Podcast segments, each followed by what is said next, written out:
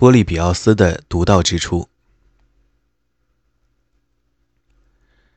若想更好地了解西塞罗的目标和思想，先要看波利比奥斯在《罗马帝国的崛起》这本小书中对罗马的政治机构及其成功所做的清晰叙述。他也许是历史上第一部这样的叙述。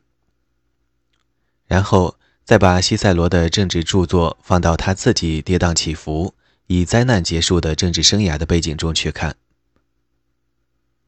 开始时，罗马比起周边邻国来具有军事优势。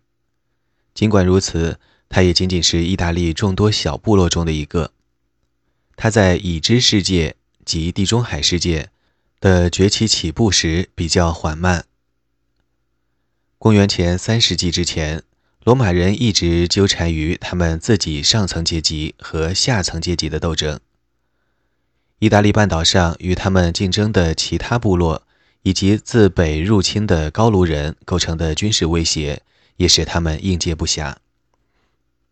到公元前三世纪期间，罗马人才牢牢占领了意大利全境，北起阿尔卑斯山，南至阻隔西西里岛的墨西拿海峡。好奇喜猜测的人可能会猜想，如果亚历山大大帝把注意力放在西欧而非波斯的话，不知会产生什么结果。罗马人的势力扩张所及，离西西里仅有咫尺之遥，因此与迦太基这个西地中海最强大的国家起了冲突。罗马在公元前一四六年将迦太基夷为平地，寸草不留。结果，历史上没有流传下来迦太基人对自己历史的任何叙述。波利比奥斯叙述罗马在已知世界称霸史的著作，涵盖的时间始于公元前264年第一次布匿战争，止于公元前146年迦太基城被毁，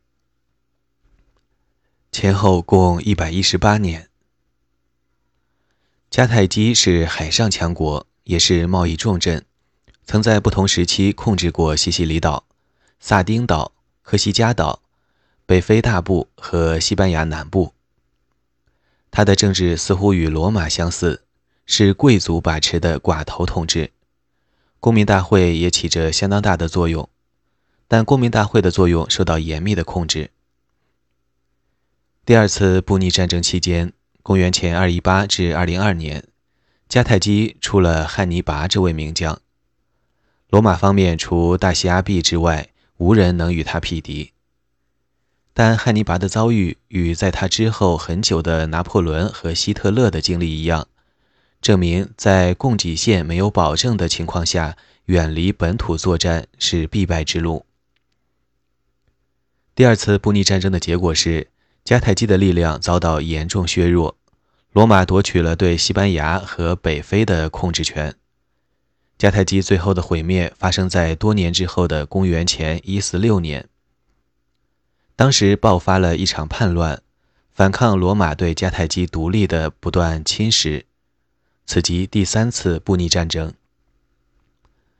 在第一次布匿战争中，罗马和东地中海一些希腊王国刀兵相见，这些王国是在亚历山大大帝于公元前三二三年去世后建立的。迦太基本来是来自小亚细亚的希腊人建立的殖民地，在对罗马的战争中，迦太基与马其顿的腓力五世结盟，罗马则和希腊的一些仇视马其顿的国家结盟。经过一系列马其顿战争，最后一次于公元前168年结束后，整个东地中海都被罗马收入囊中，希腊各王国被彻底击溃，罗马成为了一个帝国势力。波利比奥斯在《罗马帝国的崛起》中对这些事件都有描述。我们要注意的是其中的第六章。在这一章里，波利比奥斯解释了为什么罗马共和国比所有其他形式的政府都优越。他提出了混合型政府的理论。之前亚里士多德对他有所提及，却没有深入阐述。这个理论影响了历史上各个时期的思想家。包括美国宪法的起草者，特别受约翰·亚当斯的推崇。美国宪法是对波利比奥斯提出的这一理论最宏大的礼赞。当然，这个理论不能全归功于波利比奥斯。事实上，联邦党人文集中对波利比奥斯只字未提。波利比奥斯把混合型政治原则的出处追溯到公元前八世纪斯巴达的政治，认为莱克格斯是这一理论的发明者。也是第一个混合型政治的缔造者。历史上到底有没有莱克格斯其人，暂且存疑。不过，通常都将他视为稳定的斯巴达国家的奠基人。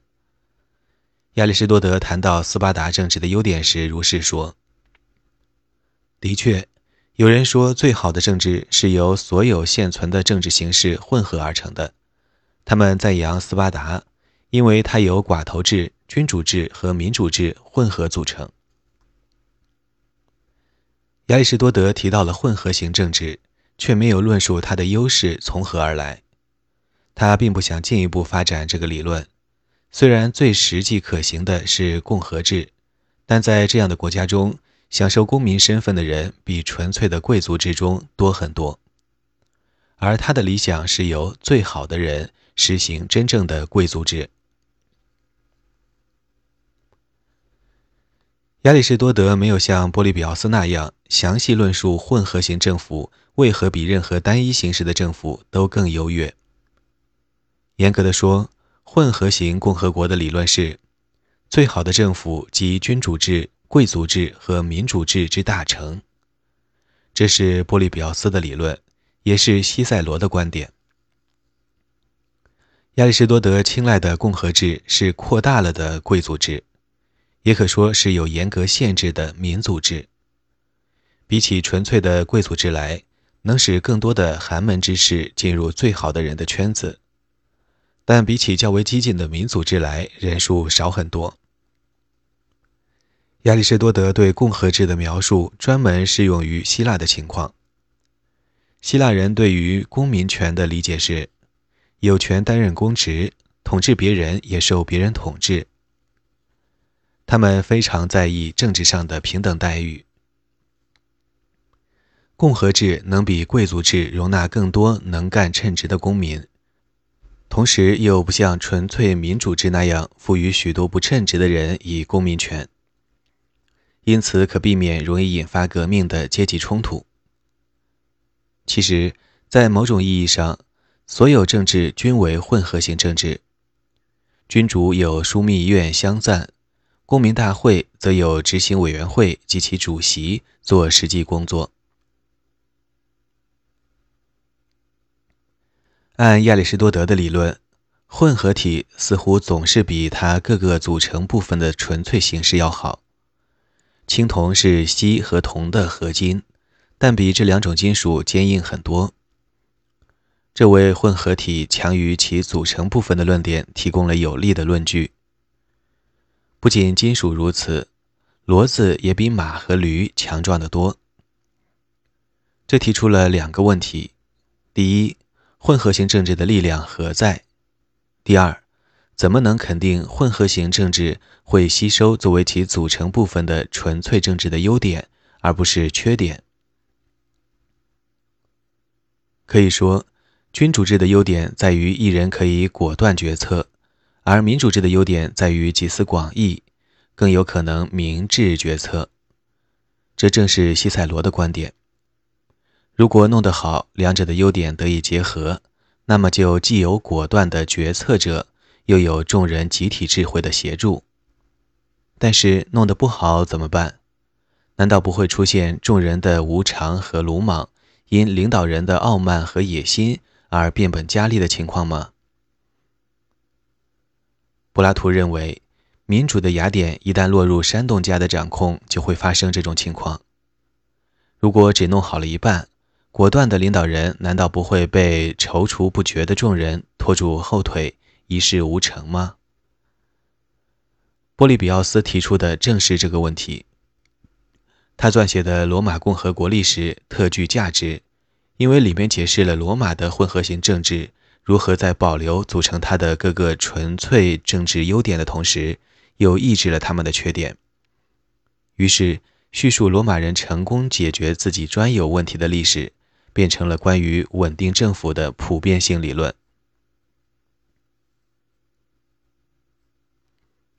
波利比奥斯像柏拉图在《理想国》中所做的那样，将混合型政府的理论放入政治体制变化的循环理论当中。这使他的论述难以自圆其说，也使读者莫名其妙。本来只要说明集君主制、贵族制和民主制的优点于一身的混合型政府为什么特别稳定、合法性特别强就可以了。它特别稳定。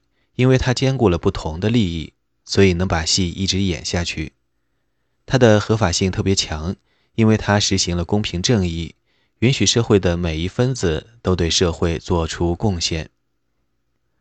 完全可以就此打住，把建立这种形式的政府所需的条件留待以后讨论。然而，波利比奥斯继承了古典的观点，认为改变即退化。他和许多在他之后的人因此推定，无论建立何种政治，都必须从一开始就做到完美无缺。随着时间的流逝，一切政治安排都会退化。如果开头没有搞好，接踵而来的将是无尽的麻烦。必须寻找一个和为斯巴达制定法典的莱克格斯一样的人物，或期望这样的人物出现。这是又一个延续至今的神话。反映在美国人普遍的观念中，他们是独立宣言为费城的奇迹，认为美国国父个个都具有超人的智慧。波利比奥斯提到了柏拉图的理论，但他对于好政治体制蜕变为坏体制的描绘更接近于亚里士多德。君主政治、贵族政治和共和政治。这些好的形式会变成正好相反的坏形式，即专制政治、寡头政治和暴民政治。波利比奥斯对寻找哲人王不感兴趣，也不想解释为什么完美的政治无法永世长存。乌托邦不值得研究，因为它从来没有存在过，无法提供经验教训。波利比奥斯知道。人造的东西是不完美的，或早或晚，就连罗马帝国也会衰败，也许比想象的还早。虽然是小西比阿自己下令把迦太基夷为平地的，但他亲眼看到迦太基满目疮痍的景象时，还是不禁流下了眼泪。维吉尔的史诗《埃涅阿斯纪》叙述的是特洛伊和迦太基的命运。但罗马会怎么样呢？问题是，罗马人迄今为止是如何逃脱了似乎是无可避免的命运的？他们起初的政治令人不堪恭维，是选王制，国王的权力基本上没有制约。然而，古时候的罗马国王并没有变成专制的暴君，而是一个个都遭到了放逐。尽管如此。罗马的混合型政治并非由一位莱克格斯式的人物一举建立起来，而是通过试验摸索一步步发展而来的。罗马人是怎么做到的呢？深受波利比奥斯影响的李维对此进行了讨论。马基雅维利又在李维的启发下提出了这个问题：即使我们拒绝历史的循环理论或任何历史理论。这个问题依然重要。罗马的经验证明，国家可以从开局不顺中恢复过来，很值得研究这是怎么做到的。波利比奥斯清楚地看到，罗马做到了这一点。让他为难的是，怎么使事实与他的理论一致起来。波利比奥斯和许多学者一样。喜欢将政体比作人体，他宣称健康的开始必不可少。幼时孱弱的孩子长大后也不健康。莱克格斯之所以伟大，是因为他从一开始就把斯巴达的限制设计得无懈可击。莱克格斯制定的立法和他表现出来的远见令人钦佩莫名，只能说他的智慧不是凡人能有的，而是神的赐予。尽管如此，波利比奥斯对斯巴达的经济安排还是提出了一针见血的批评。按照斯巴达人的办法，可以保持社会和平。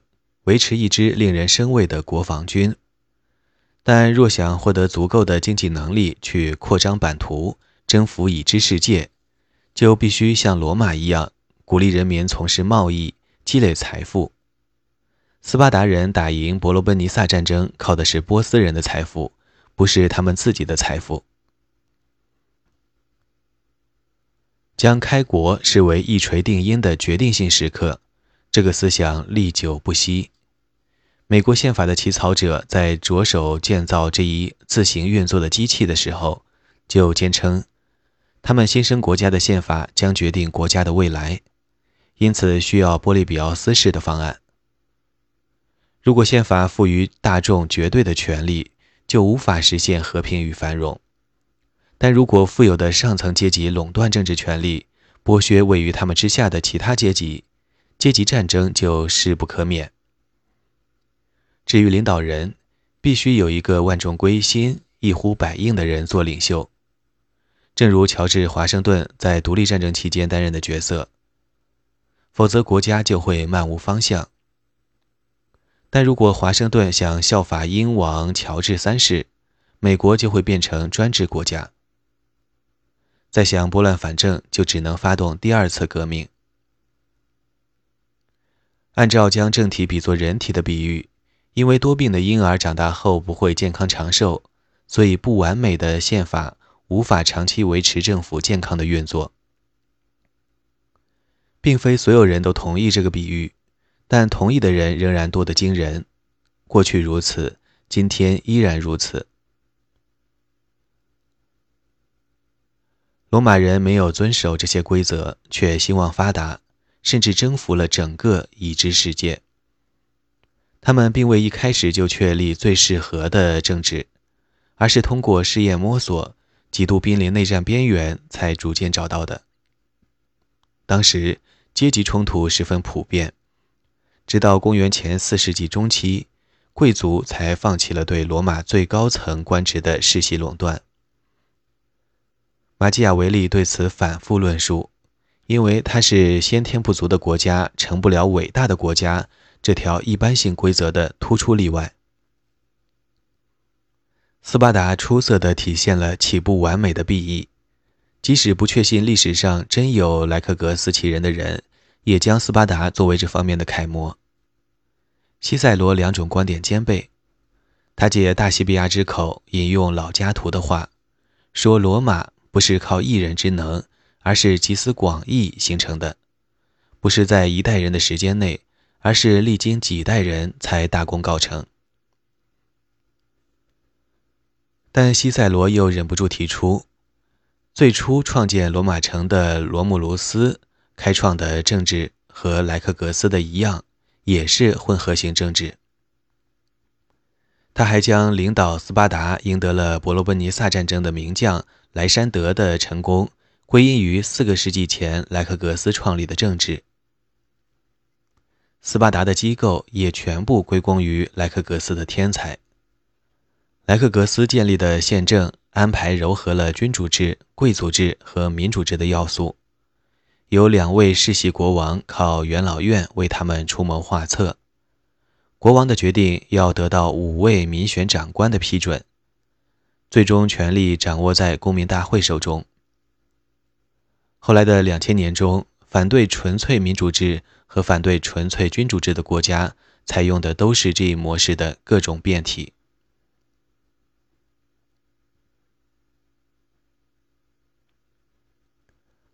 罗马特点之详解：波利比奥斯是出色的历史学家，像修昔底德一样务实准确地记录历史，因此他对罗马宪政历史的研究非常严谨。详细解释了罗马的政治制度如何助他崛起为世界霸主，甚至因让读者久等而语带歉意。他的通史共四十八卷，大都已淹没不存。其实他在四十八卷中的第六卷就讲到了罗马的政治，不该算是让读者等得太久。不过，波利比奥斯下笔踌躇是有道理的。罗马如何登上荣耀的宝座，并不清楚；以后会如何，更难以预测。波利比奥斯先是对将政治类型分为国王制、贵族制和民主制这一通常的做法提出异议。他和亚里士多德一样，认为只有好的一人统治可以称为国王制，其他的只能叫做建筑制或暴君制。同样。最精英的人的统治是贵族制，否则就只是少数人统治，或称寡头制。全体人民依法统治是民主制，但无法无天、变化无常的民众政府是暴民政治。这就构成了退化的循环：君主制沦为暴君制，贵族制堕落为寡头制，民主制则退化为暴民政治。波利比奥斯还将君主制和国王制做了区分。君主制是普通的一人统治的形式，靠的是君主的个人品质，例如力量和勇敢。国王制是特殊的一人统治，它依靠社会自发的认可，并受法律的制约。用今天的术语说，就是立宪君主制。这么一来，波利比奥斯的论述就更复杂了一层。这个区分很有必要。当一人统治的部落形式转变为依法建构的国家形式时，尤其重要。不过，本书可以对此略过不谈。至于波利比奥斯对推动政治变化的力量的描写，如果对他的理解不过分拘泥，还是颇有说服力的。他为罗马历史提出了合理的解释。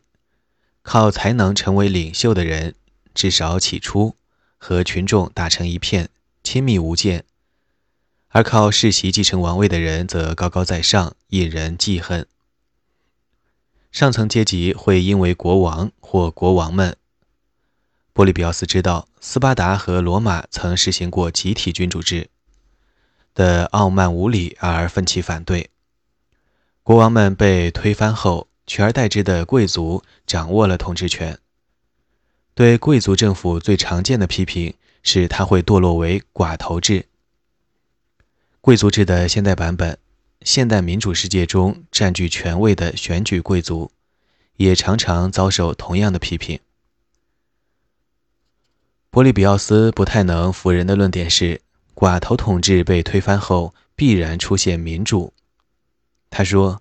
民众对国王的暴政仍记忆犹新，因此不会出现从寡头制向君主制的逆向循环。然而，此论没有坚实的实践经验做基础，把雅典和罗马异乎寻常的经历当做了一般原则。其实，愤怒绝望的公众拥立独裁者这种情况屡见不鲜。不过，要为波利比奥斯说句公道话，寡头制。民主制、独裁制的循环，也许是最常见的。民众不再拥护民主，转而追随单一的领导人。这种现象早在尤利乌斯·凯撒赢得了罗马民众的衷心爱戴之前就一直存在。它也不总是坏事。修昔底德说：“伯里克利掌权时，雅典名义上是民主，实际上却是君主制。”但修昔底德对此没有意见。雅典人为亚西比德所倾倒时，问题不在于民众只追随一个人，而在于亚西比德心术不正。伯罗奔尼撒战争结束后，假使当时有梭伦或克里斯提尼这样的人，雅典的公民大会一定会同意将权力交给他，以使雅典不致落入亲斯巴达的寡头统治者手中。可惜，这样的人没有出现。